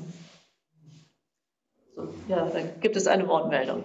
Ja, es passt vielleicht nicht ganz daran, aber weil Sie gefragt haben, warum in die KPÖ ja. Widerstandsgruppe eingetreten wurde, wo es doch um Einheit mhm. Vielheit geht, ist vielleicht diese äh, für mich doch sehr äh, wichtige Geschichte, die zwar 37 jetzt da spielt in dem Bericht, nämlich der Besuch bei Neurath in Den Haag. Und was dort ja berichtet wird, dass es also in einem Brief, äh, ja, Schütte sagt, also mit diesen rechten Sozialdemokraten äh, ist nichts anzufangen, ja, äh, über Moskau und Stalinismus zu reden. Äh, was dann später offensichtlich äh, nicht mehr in den Erinnerungen ist, dieser Satz gestrichen. Also das zeigt ja doch, äh, also sozusagen wie im Kleinen, hier das große Problem der Einheit und Spaltung der Arbeiterbewegung eine Rolle spielt. Also das könnte man natürlich auch nochmal am Schluss insgesamt in den Erinnerungen bilanzieren. Aber in einer gewissen Weise spielt es doch in, in, ich weiß nicht, ob ich das richtig verorte, spielt es doch in diese Frage mit rein. Wenn jemand ein paar Jahre vorher schon nicht sozusagen für Einheit plädiert und Neurath, also, also es ist ein tragisches Kapitel, dieses kurze Kapitel in diesem Bericht von Clear. Also, äh, das ist, äh, finde ich, müsste man schon nochmal aus, auswerten. Also auch nur, und das kann ich jetzt ja gleich annehmen, nur in dem Gesamtkontext. Das ist, also das ist wirklich ein ganz tolles Buch und im Gesamtkontext, ähm, wenn man von heute aus das bilanziert, das rote Wien, ja, wofür Neurath ja auch steht, ja, Das Rote Wien gehört zu, dem, zu den substanziellen, gelingenden sozialistischen Experimenten, was aber nicht im kollektiven Gedächtnis den Platz einnimmt. Ja, das ist im Grunde verdrängt. Und, und, und das ist eine ganz tragische, finde ich, eine ganz tragische Geschichte, dass jemand wie Schütteli, Hotzki und äh, Neurath sich dann nicht mehr verständigen konnten und eine Freundschaft dann also kaputt geht, äh, die eigentlich vom, vom Schluss des Jahrhunderts der Extreme her gesehen, äh, also im Grunde die, die ganze Tragik äh, im Kleinen ja, ja ausmacht. Ich meine, von, gerade Wien und gerade Wohnungsbau und wo die Schütte ja selber mit ihm tätig war, Siedlungsbewegung, das ist ein, ein, heute noch geschätztes, auch vom bürgerlichen Lager, geschätztes Erbe. Aber innerhalb der Linken ja, ist es Rote Wien und Neurath, ja, die sind ja diffamiert worden noch und als die Rehabilitation ist ja gar nicht groß gewürdigt. Obwohl es das einzige im Alltag äh, sich niedergeschlagene sozialistische Experiment im 20. Jahrhundert war. Also ich lese also sozusagen diese Doppelbiografie auch so, dass alle diese Widersprüche, auf die du hinweist, natürlich in deren Beziehung auch mhm. gelebt wurden und vielleicht in welchem Maße alltäglich reflektiert sei dahingestellt. Aber allein ihre unterschiedlichen politischen Engagements lassen sich natürlich da auch zuordnen. Ähm, also wir kamen ja auch nicht darauf, aber die Tatsache ist ja völlig neu, dass der Wilhelm Schütte, das ist vor allem den Forschungen von Peter Pirska äh, zu verdanken, der sich mit dem Special Operation Executive, also dem äh, militärischen Geheimdienst der Briten in Österreich beschäftigt hat, äh, dass äh, für diesen Geheimdienst äh, äh, Wilhelm Schütte tätig war. Ah. Und ähm, ich konnte nun nachweisen, dass ein Brief, der an den äh, Chef der Kommunistischen Partei Österreichs aus, Wien, äh, aus Istanbul geschickt wurde, eben von Wilhelm Schütte stammt. Das heißt, Wilhelm Schütte hat mit Kenntnis der Sowjets, äh, wem auch immer, zunächst dem eigenen Parteisekretär oder Parteivorsitzenden und der Kommentaren, Kontakte zu den Briten unterhalten äh, und äh, das ist natürlich eine und hat äh, bis, bis zum Ende seiner Internierung mit dem amtlichen Zeugnis, kann ich noch zeigen, sozusagen für die Briten gearbeitet, im Wissen der Sowjets. Also es gab sozusagen eine sowjetisch-britische Zusammenarbeit über den Widerstand in der Türkei. Äh, und interessant ist, dass eben äh, das auch zu der Erklärung der Alliierten führte, in der die Rolle Österreichs im äh, Nachkriegseuropa definiert wird, dass wenn es zu einem erkennbaren Widerstand Österreichs kommt, die Unabhängigkeit des Staates wiederhergestellt wird. Und das war natürlich durch sozusagen der Anfangsimpuls auch der kommunistischen Partei, die nationale republikanische Unabhängigkeit, während die revolutionären Sozialisten, die ja mit den Briten viel länger zusammenarbeiten, logischerweise als die Kommunisten, ähm, eben durchaus von der großdeutschen Lösung ausgingen als einer fortschrittlichen. Äh, natürlich nicht der narzisstischen, sondern sozusagen der großen, äh, der großen Organisation. Und dieses Widerstandskapitel äh, Wilhelm Schüttes ist bisher völlig unterbelichtet. Und ähm, es erfährt natürlich jetzt keine Herabsetzung der Widerstandsarbeit von Margarete, aber natürlich durchaus eine Relativierung oder eine Inbeziehungssetzung, nicht Verringerung, sondern Inbeziehungssetzung des, seines Engagements, äh, der da durchaus äh, mit, mit, mit Übersicht und Hellsicht und wahrscheinlich mit äh, besonderen Fähigkeiten, die sie auch in seinem Erinnerungsbuch schildert, äh, tätig war. Die interessante Frage war dann nur noch, wusste sie das oder wusste sie das nicht? Wusste sie es erst äh, nach der Befreiung aus dem Zuchthaus oder vorher schon? Jedenfalls wusste sie es, glaube ich, zur Zeit der Abfassung ihrer Erinnerungen. Und, ähm, und insofern ist das vielleicht auch ein Grund äh, der Frage, warum trennen die sich? Welche unterschiedlichen Erfahrungen haben sie gemacht? Er hat natürlich ein voll erfülltes Leben als Architekt, als äh, ähm, Hochschullehrer mit seiner Mutter, mit anderen Beziehungen in Istanbul geführt und sie saß im Zuchthaus und äh, hat sozusagen den Widerstandskampf repräsentiert.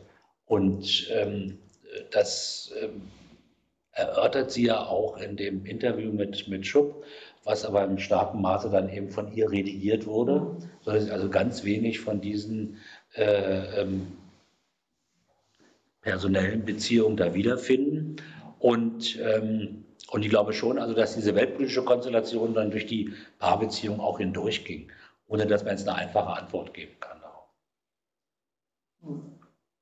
Also ich, ich, mir scheint es nach wie vor irgendwie eigentlich absurd zu diesem Zeitpunkt, also in den 40er Jahren, also in den, oder Ende der, Anfang der 40er Jahre, äh, noch eine kommunistische Parteigruppe zu gründen und eben nicht irgendwie sich auf ein breites Bündnis von Antifaschisten stützen zu wollen oder zu versuchen, ein größeres Bündnis zu haben. Aber selbst, in anderen, Ländern, aber selbst in anderen Ländern, wo Bündnisse da waren, wie in Mexiko oder Frankreich oder sonst mhm. irgendwo, gab es natürlich immer die kommunistischen äh, Parteistrukturen und natürlich hatte, war dann wichtig, wer hatte zu welcher Institution in Moskau den Kontakt, war es die Kommentare oder NKWD oder oder die Botschaft oder was auch immer. Also da gab es dann verschiedene Linien, die sich natürlich gegenseitig auch bekämpften und die Machtkämpfe äh, selbst unter Stalin und nach den Prozessen in, in Moskau produzierten.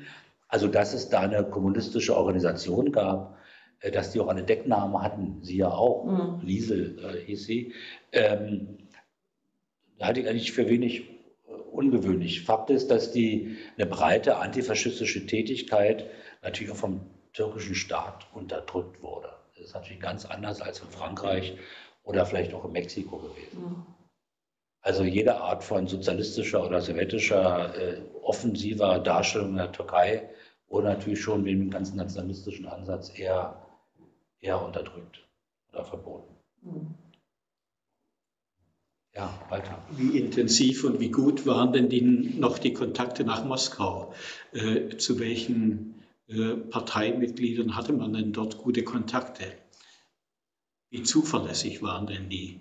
Äh, bei Bruno Taut nehme ich ja mal an, dass er durch seinen Weg über Japan sich eigentlich äh, von seinen Beziehungen zur Sowjetunion sehr stark gelöst hat. Da hat man von ihm, glaube ich, nicht mehr gehört, dass er dann noch Kontakte nach Moskau gehalten hat. Also da, da gibt es ja diese unterschiedlichen Loslösungsprozesse. Bei Mai ja wahrscheinlich auch, wenn er in Afrika sitzt, ist das ja erstmal abgebrochen. Wie war denn das bei den Schüttes? Ja, durch die Anbindung an diese kommunistische Zelle hatten sie natürlich auch wieder äh, sozusagen Kontakt nach Moskau. Mhm. Äh, und natürlich ähm, äh, wurde auch ihre Wohnung, die haben wir gerade gesehen, als toter Briefkasten benutzt. Mhm. Also ein Großteil der äh, illegalen Korrespondenz aus Moskau an die westeuropäische Immigration, welche Strukturen auch immer, äh, liefen über, diese, über diesen toten Briefkasten. Äh, und dadurch hatten sie auch eine gewisse Vertrauensposition. Der Schütte hat allerdings, und deswegen ist vielleicht auch eine Orientierung auf die Österreicher wahrscheinlicher gewesen, das Dilemma gehabt, die sind also 37 ausgereist und 1937 zum 20. Jahrestag der Oktoberrevolution schickt dann Schütte äh, an den Verein ausländischer Arbeiter, wo er Mitglied geworden ist, äh, zusammen mit Margarete Schütte-Dohotzky. Das ist also äh, ein Glückwunschschreiben. Und der Club ausländischer Arbeiter weiß aber gar nicht, was er damit anfangen soll und gibt es erstmal an die Kommentaren an die deutsche Sektion. Und die legen eine Personalakte von Wilhelm Schütte an, worin das erste Blatt eben die Aufnahme in diese äh, in Enquete, äh, Enquete oder ja, äh, sozusagen Aufnahme in, die, in den Club der ausländischen Arbeiter. Er dann gleich für sie mit. Da gibt es auch ein Foto.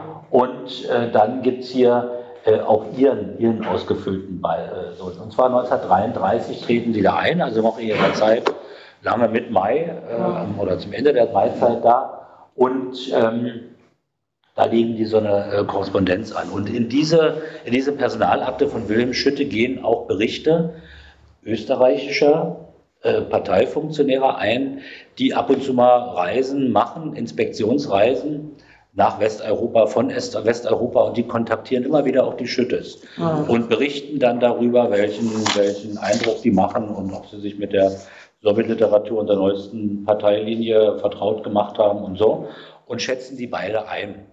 Wahrscheinlich sind das nachträgliche Berichte in der Zeit, als sie verhaftet wurde und man sich sozusagen vergewissern will, um wen handelt es sich da und so weiter. Äh, dann gibt es auch diesen interessanten, aber jetzt ja nicht näher auszuführen, dann gibt es aber alles in dem Buch, äh, Bericht äh, von Gustav von Wangenheim, der eine platonische Affäre mit Margarete Stolotzki gehabt haben soll. Und habe betont, dass sie platonisch gewesen sei. Und äh, äh, meint, dass die ganze Rückreiseaktion eher von Wilhelm Schütte ausgegangen sei in diesem Schreiben. Äh, und ähm, was gibt es denn noch für Dokumente? Also das ist die äh, Abmeldung von Margarete Schütte-Lohotzky, die dann äh, für Margarete Schütte-Lohotzky Wilhelm Schütte macht. Und äh, da schreibt sie am 23. Dezember, sie fährt an diesem Tag dann los, 1940, äh, dass sie also bis auf weiteres, nicht endgültig, aber bis auf weiteres, das ist natürlich nicht nur eine Kurierfahrt nach Wien, bis sie wieder zurück ist und mal den Urlaub mit den äh, Schwestern verbracht hat. Und irgendjemand schreibt dann dazu in anderer Schrift, nach Genossen, Parteigenossen Leitzke voraussichtlich endgültig. Also die haben natürlich schon genau beobachtet, um wen es sich da handelt und was da los ist. Und das ist so eine der äh, äh, Berichte über die ähm, ausländischen äh, Immigranten, äh, wo also Taut und äh, äh, Schütte-Lohotzky hier in einer Linie, in einer Reihe stehen, wo Taut also hier charakterisiert wird als Marxist, verkehrt in Immigrantenkreisen, nicht in Deutschen, gibt sich aber der Behörde gegenüber loyal. Und bei Schütte und bei Schütte-Dohotzky, da schreiben sie eben, hatte Moskau gewirkt, ist dann nach Frankreich, von da nach der Türkei. Vorsicht vielleicht am Platze, ja, ruft ihr, schreibt jemand dazu. leider habe ich noch nicht diese Aktennotiz vom 17.05.1940 im Auswärtigen Amt gefunden, äh, wo äh, Näheres über den äh, Schütte und Schütte-Lohotzky drinstehen könnte. Christoph? Nur ganz kurz, wo du das Bild zeigst, da ist äh, zwischen Schütte und Taut ist Steinitz. Genau, genau. Ich will genau. sagen, das ja, ist genau. also einer aus dem Steinitz-Clan, der hier gegenüber wohnt. Genau, genau. Ganz dicht bei. Und das ist der Vorhölzer hier, seine Anmeldung, äh, um den es da also geht, wegen der. Und das ist nochmal die äh, Akte von äh, Wilhelm Schütte äh, vom englischen Geheimdienst, heute alles zugänglich. Und was schon immer auch in den Archiven in Wien existiert, aber niemand wirklich mal erforscht hat, ist, dass er sich sozusagen vom, von diesem Gady, das war der Leiter der, äh, der Abteilung für diesen Regionalbereich Palästina-Türkei des militärischen Geheimdienstes, hier also eine, eine Bestätigung äh, seines widerständigen äh, Beitrages äh, gegeben hat hier in der, in der Legende als britisches äh, Informationsbüro. Und gleichzeitig äh, gibt aber auch die Kommunistische Partei Österreichs die Legitimation äh, für Schütte, äh, der nämlich äh, äh, dann wieder nach der Internierung nach Österreich oder Deutschland zurückkommen sollte. Also diese Doppelgeschichte unterschiedlicher Widerstandserfahrungen in unterschiedlichen Kontexten, möglicherweise sogar angeleitet durch unterschiedliche sowjetische Stellen, äh, ist natürlich nur mit russischen Archiven aufzuklären, äh, äh, wirft aber natürlich mal einen neuen Blick auf die Widerstandsgeschichte und auf das Erinnern dann von Margarete, insbesondere mit ihrem Buch 1985. Hier sind sie 1946 beide in Sofia.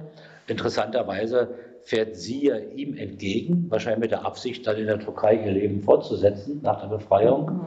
Äh, er erhält aber gar keine, hat gar keine Zukunft in der Türkei und sie erhält auch keine Einreise dorthin. Sie ist dann also ein halbes Jahr in Sofia und äh, entwirft da heute noch existierende Kindertagesstätten. Ganz interessant, auch ganz gut aufgearbeitet.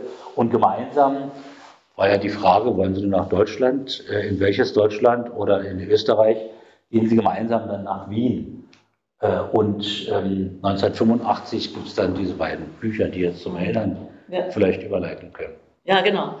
Also das, das, ist ja ein ganz zentrales Thema, auch in dem Text, den du geschrieben hast, äh, deiner Kommentierung der, und deiner, deinem Bericht und deiner Kommentierung der Forschungsergebnisse. Und ich hatte das, ich hatte das irgendwie so verstanden, weil das hätte meiner Position auch äh, wäre nahegekommen, dass dein äh, Satz, dass das notwendig ist, Antistand, den antifaschistischen Widerstand aus der, Historisi der äh, Heroisierung herauszunehmen, äh, dass das auch eine Kritik war, wäre aus deiner Sicht an der Politik der KPÖ, dieser KPÖ-Gruppe und äh, dass, dass,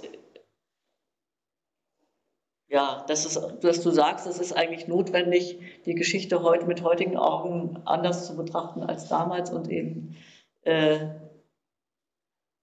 zum Beispiel auch wahrzunehmen, dass, dass ja, ich, weiß, also ich, ich knabbere da auf jeden Fall noch dran mit dieser KPÖ-Gruppe, die sich ja eigentlich erst nach dem Hitler-Stalin-Pakt gegründet hat, äh, wo man denkt, jetzt ist das ein richtiger Zeitpunkt für so ein Unternehmen.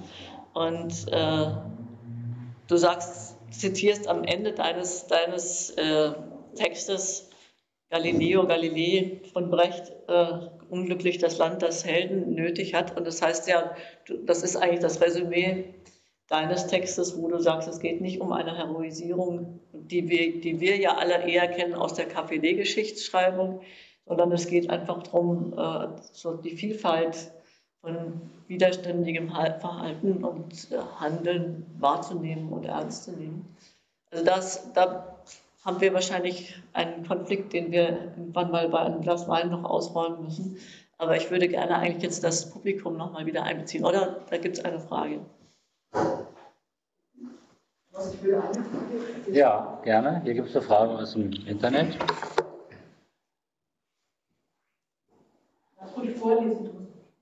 Es gab an der Akademie in Istanbul eine intensive Diskussion über die Ausrichtung der türkischen Architektur und die Frage, ob sich deren Modernisierung allein an internationalen Maßstäben orientieren oder auch auf die baulichen Traditionen der Türkei aufbauen sollte, konnten Sie bei Ihren Forschungen erfahren, ob und wie die Schüttes in diese Diskussion involviert war. Von Herrn Olaf Bartels. Vielen Dank. Darauf werde ich dann gleich nochmal ja. eingehen. Ich sage jetzt trotzdem nochmal zu dem, zu unserem wirklichen oder nicht äh, vorhandenen Konflikt. Also, dass sich Immigranten in, in, im Ausland ähm, aus antifaschistischer Gesinnung zusammentun und dass sich äh, Leute, die sich der Kommunistischen Partei verbunden fühlen, als Organisation, selbst wenn es illegal wäre, äh, organisieren, kann meine Kritik überhaupt gar nicht äh, finden. Mhm. Ähm, ich habe mich also sozusagen nicht an dem Widerstand und selbst an der kommunistischen äh, Vereinigung abgearbeitet, sondern an der Tatsache, dass in der späteren Rezeption, in der Tradierung dieses Widerstandes vor allem über Margarete Stülle-Hotzky und über das Buch, was äh, Schupp äh, mit äh, herausge herausgegeben und miterarbeitet hat mit ihr in den Grenzen seiner damaligen Möglichkeiten, äh, dass da sozusagen die historische Reflexion, ja, was waren das für Umstände, welche Zeit war das eigentlich, was hat die kommunistische Bewegung damals diskutiert, was waren die Konflikte mit anderen antinazistischen Kräften, äh, was hätte angestanden, diese Zeit war 1985 überhaupt gar nicht da. Und, und das Problem war, dass die Margarete Schulowski dann ja doch noch viele Jahre lebte, natürlich eine alte, alternde und auch äh, vergessen, vergesslich werdendere Frau war, die sich natürlich an ihre Erinnerungen erinnerte und nicht an, die, und nicht an, den, an, an das reale Erleben und, und nicht mit Dokumenten gegenprüften, sodass also schon die Ausgeber des, also der Verlag und der Ausgeber schon viele Rückfragen an diese Manuskripte hatten. Und ähm, insofern hast du recht, ich bin äh, für eine Entheroisierung, mhm. äh, andererseits gegen eine Nivellierung. Also äh, der Brecht kommt mir deswegen so entgegen, weil eben zwei Sprüche sind. Der, der Schüler Andrea heißt er, mhm. glaube ich, äh, der sagt dann, ähm, arm das Land, das keine Helden hat. Mhm. Und dem kann man ja zustimmen. Also es gibt Situationen, in denen es äh, besonderes Engagement, herausfordernde Leistungen gibt. Und Brecht sagt dann, oder beziehungsweise mhm. Galilei sagt dann, der hat ja gerade abgeschworen, also insofern auch äh, ambivalent, der sagt, an der Arm das Land, das Helden nötig hat. Beides stimmt. Mhm. So.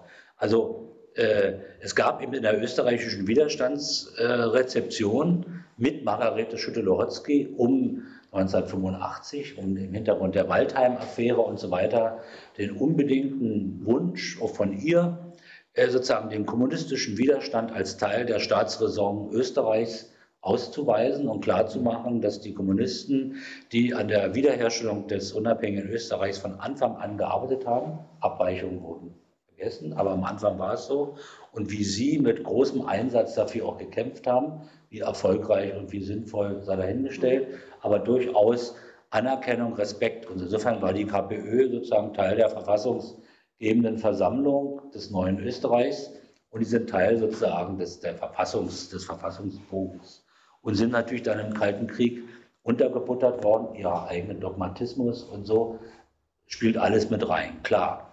Dann gab es die Zeit, wo gewissermaßen, und dazu trug sie natürlich bei, das Heldische, das Außergewöhnliche, Diese Frau hat es geschafft, äh, sich dagegen zu setzen. Äh, sie hat den Beruf ergriffen. Sie als Frau hat eine unheimliche Zustimmung und Verehrung auch provoziert oder, oder hervorgerufen, zu Recht. Und, und dann gab es jetzt eher 20 Jahre später wieder die Idee, naja, mit der Heroisierung kann es wohl jetzt nicht richtig sein. Wir müssen sozusagen die Alltagswiderständigkeit, jeder kann Held und Heldin sein. Und, und mir liegt es eigentlich daran, dass man nicht von einem Extrem ins andere geht, dass man sozusagen die herausragenden Leistungen würdigt und gleichzeitig die Selbststilisierung, die natürlich auch über die Erinnerungen äh, in Gang gesetzt worden, dass man die hinterfragt, ohne das wirkliche Engagement äh, etwa herabzusetzen. Ja.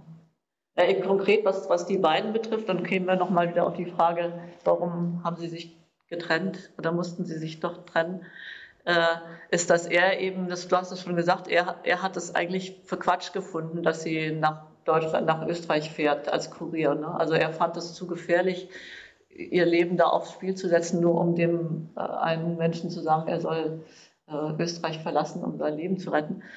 Ähm, und du, du sagst dann, äh, eine Entheroisierung dieser gesamten Biografie würde dazu beitragen, ihn auch aus dem Schatten von ihr herauszuholen und ihn und seine Rolle auch in dieser in diesem Leben, diesem gemeinsamen Leben wieder äh, sozusagen gerade zu rücken. Und naja, ich beobachte, eine, ich beobachte eine wohlwollende und richtige Entheroisierung, die eine Differenzierung äh, beinhaltet. Aber ihn aus dem Schatten zu holen, heißt ja nicht, sie herabzusetzen, sondern ganz im Gegenteil. Die kriegt endlich mal einen Partner. Äh, und der ganze Briefwechsel ist sozusagen überhaupt, dass sie überhaupt einen, Kontakt, einen mhm. Kontext hat und dass sie in ihrer Eigenständigkeit und Eigenart auch viel besser begriffen werden kann, wenn sie diesen Widerpart und Partner hat, mhm. der eben äh, sowohl in der Art, wie er Widerstand betrieben hat, als auch in vielen anderen ähm, eben sehr viel anders war als sie sehr viel introvertierter, wahrscheinlich durchdachter und alles Mögliche. Und sie impulsiv und äh, begeisterungsfähig und, und ähm, äh, enthusiastisch. Das äh, sind ja alles ganz positive Eigenschaften. Aber man sieht jetzt eine Paarbeziehung. Und ähm, äh, das verändert natürlich Deutungen, die bisher existierten mhm. oder stellen sie in Frage. Man kann ins Gespräch kommen. Keineswegs äh, soll es darauf abzielen, sie in irgendeiner Weise herabzusetzen. Äh, wir haben es eben mit einer umgekehrten Beziehung zu tun, äh, wo die Frau eben äh, sozusagen bekannter und populärer ist. Das äh, mhm. hat ja auch viel positive Wirkung gebracht. Fakt ist, er ist 1968 gestorben. Äh, sie hat bis über die Jahrtausendgrenze gelebt. Äh, das heißt, äh, sie hat das Alter erreicht, äh, wo sie sozusagen an dem Nachruhm selbst aktiv anwesend war, mhm. sozusagen der, der, wohlwollende Deutung, der sozialdemokratische Bürgermeister tanzt mit ihrem Walter, äh, einen Walzer im, zum 100. Geburtstag, quasi als Wiedergutmachung der Ausgrenzung der kommunistischen Widerstandskämpfer und der Architektin. Äh, aber damit sind die Probleme natürlich nicht weg mit dieser Biografie. Ja. Also und äh, weder für die eine noch für die andere Seite. Und äh, ich hoffe, dass ich sozusagen mit den neu gewonnenen Dokumenten eine Gesamterzählung äh, hinbekommen habe, die, äh, die ihr und auch ihm gerecht wird. Bevor du vielleicht was sagst, du vielleicht ganz kurz, äh, vielleicht machst du den Abschluss oder so, genau das. noch auf die Frage eingehen. Ja klar, die Architekturdebatten in der Türkei spielten eine große Rolle. In gewisser Weise äh, reproduzieren sich eigentlich Diskussionen, wie sie auch in der Sowjetunion existierten, dass also die westlich inspirierte Moderne den Bedürfnissen einer nachholenden Modernisierung nur begrenzten Maße standhalten können, dass eine eigene nationale Elite sich langsam ausbildete und herangebildet wurde und dass die nationale Karte immer stärker wurde.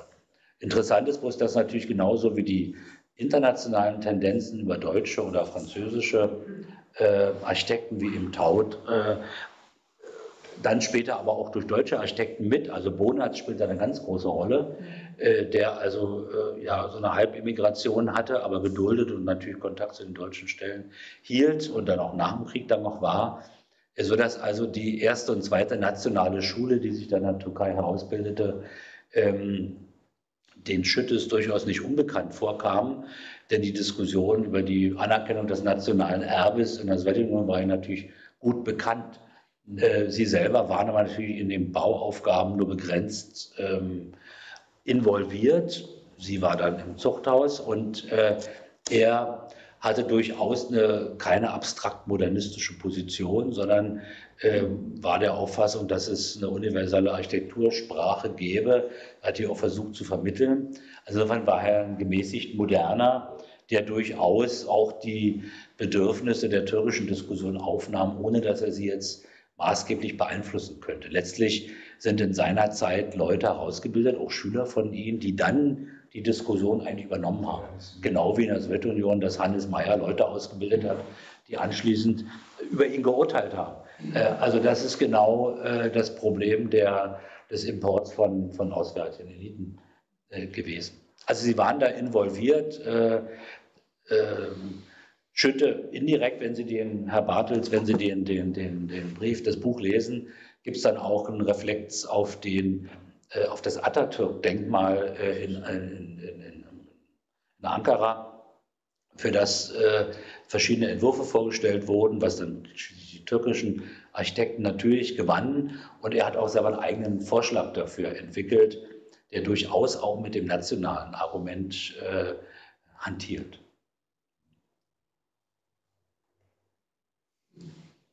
Das Schlusswort komm, wollen komm, wir noch komm, hören. Komm mal ins Bild. Ja, genau. Da ist sie. Magst du? Ja. Stell dich mal zu uns.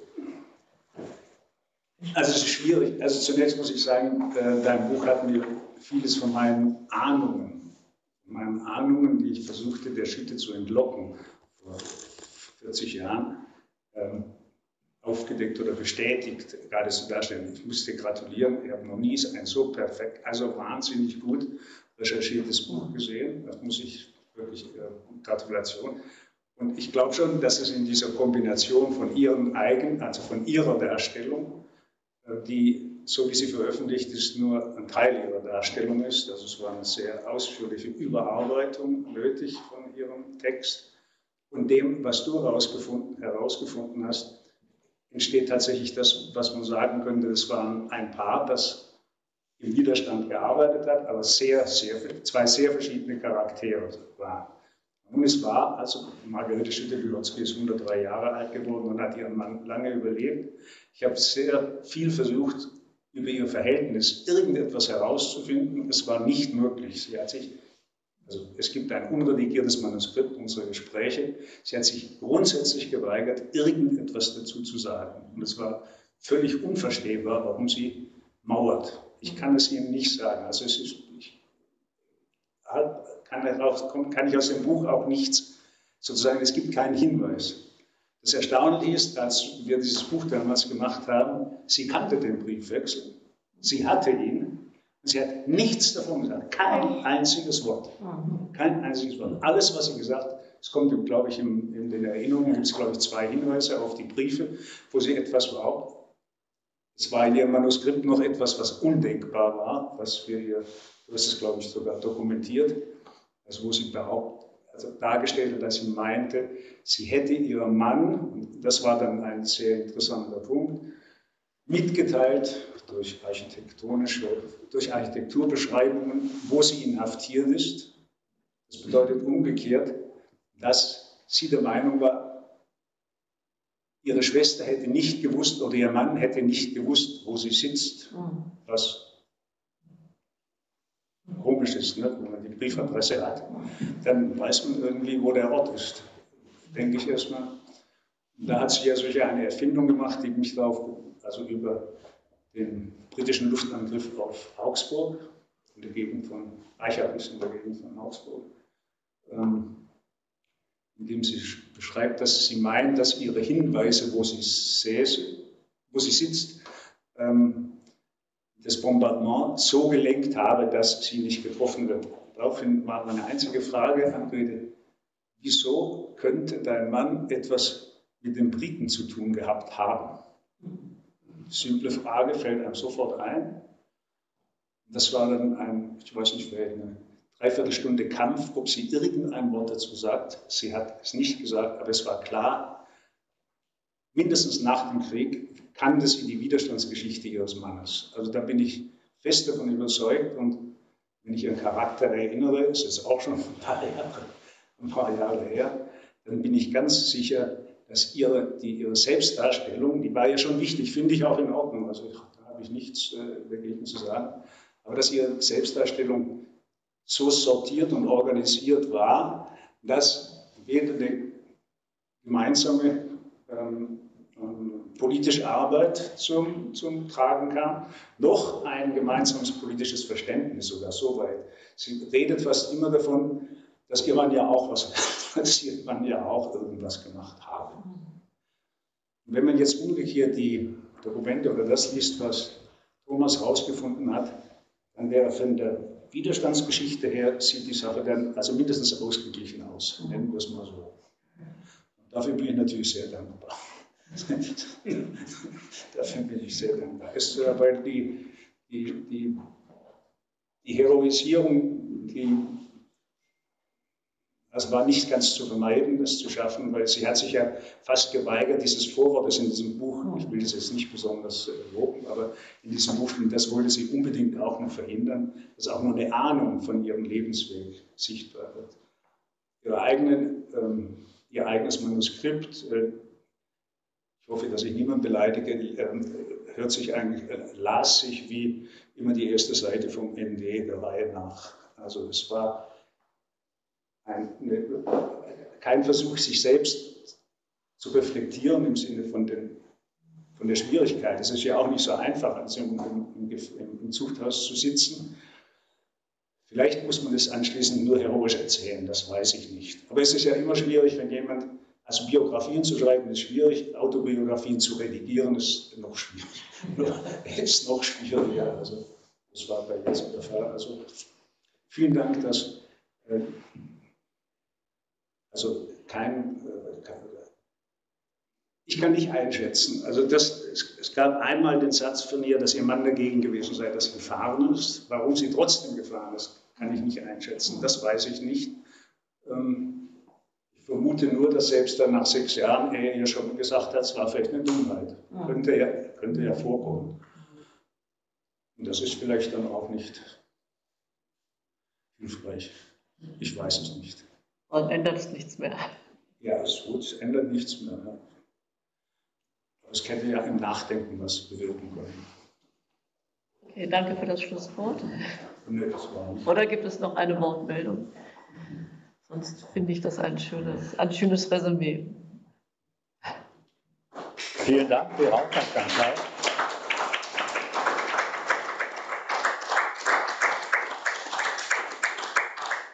Und herzlichen Glückwunsch nochmal für die Masse an Arbeit. Danke, danke, danke.